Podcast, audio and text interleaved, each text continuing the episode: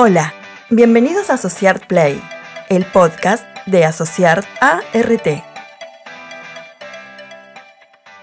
Hola, hoy vamos a hablar de las medidas preventivas en la conducción de camiones. Caídas a distinto nivel. Para subir y bajar de la cabina siempre habrá de utilizar los pasamanos que se encuentran en el montaje de las puertas derecha e izquierda.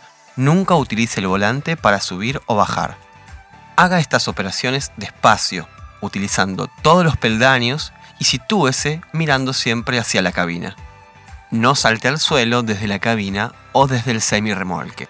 Antes de bajar de la cabina o de la caja, compruebe que el suelo que va a pisar no presenta irregularidades, piedras, desniveles, cordón de vereda, etc., que pueden dar lugar a torceduras y luxaciones en los pies y tobillos. Asegurarse que el camión está bien calzado e inmovilizado asegurarse que la plataforma de acceso al camión permanece estable y bien apoyada. Prohibir expresamente que nadie suba a la cabina del camión cuando se realiza la carga y la descarga del mismo. Los peldaños de acceso se mantendrán limpios de aceites, grasas, barro u otro elemento que puedan causar accidentes. Caídas al mismo nivel. En caso de utilizar herramientas manuales por avería en el vehículo o por otras causas, colocarlas en su caja correspondiente una vez que haya terminado su uso. En trabajos de limpieza del vehículo, los trabajadores deben contar con botas altas de agua, guantes y equipo impermeable. Caídas de objetos por manipulación y golpes por objetos. Cuando ocasionalmente se realicen tareas de mantenimiento o de carga y descarga, los conductores deben contar con calzado de seguridad con puntera metálica reforzada, certificados y resistente a golpes e impactos. Utilizar guantes de seguridad de cuero certificados para el manejo manual de cargas. Atrapamiento por y entre objetos.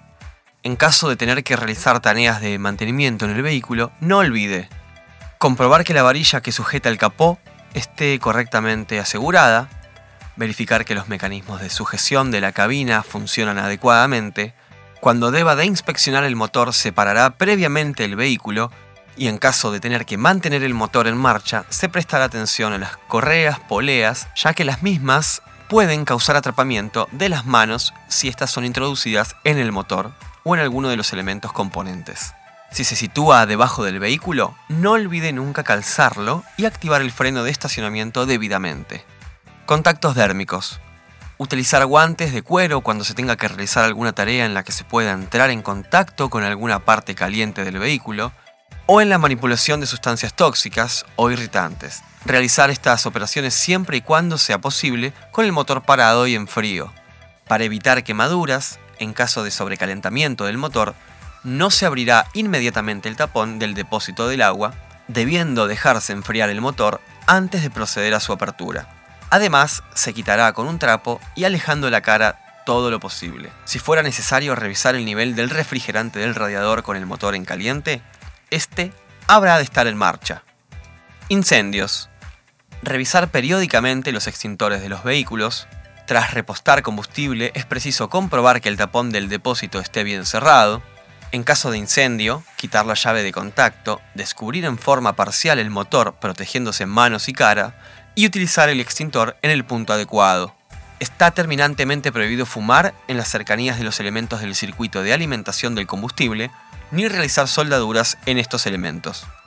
Atropellos, golpes y choques con y contra vehículos. Respetar en todo momento la reglamentación para la seguridad vial, completar el equipamiento del conductor con un chaleco reflectante, que se deberá colocar en caso de tener que bajar del camión en una vía por causa de una avería, detener el vehículo en lugar seguro y donde no entorpezca la circulación, si es posible fuera de la calzada, desconectar la llave de contacto e inmovilizar el vehículo mediante los órganos de frenado o con cuñas en las ruedas. En caso de avería, señalizar mediante los triángulos la situación del vehículo y si se sitúa debajo del mismo, no olvide nunca acuñar las ruedas y activar el freno de estacionamiento debidamente. Nuestra prioridad es tu salud. La prevención es responsabilidad de todos.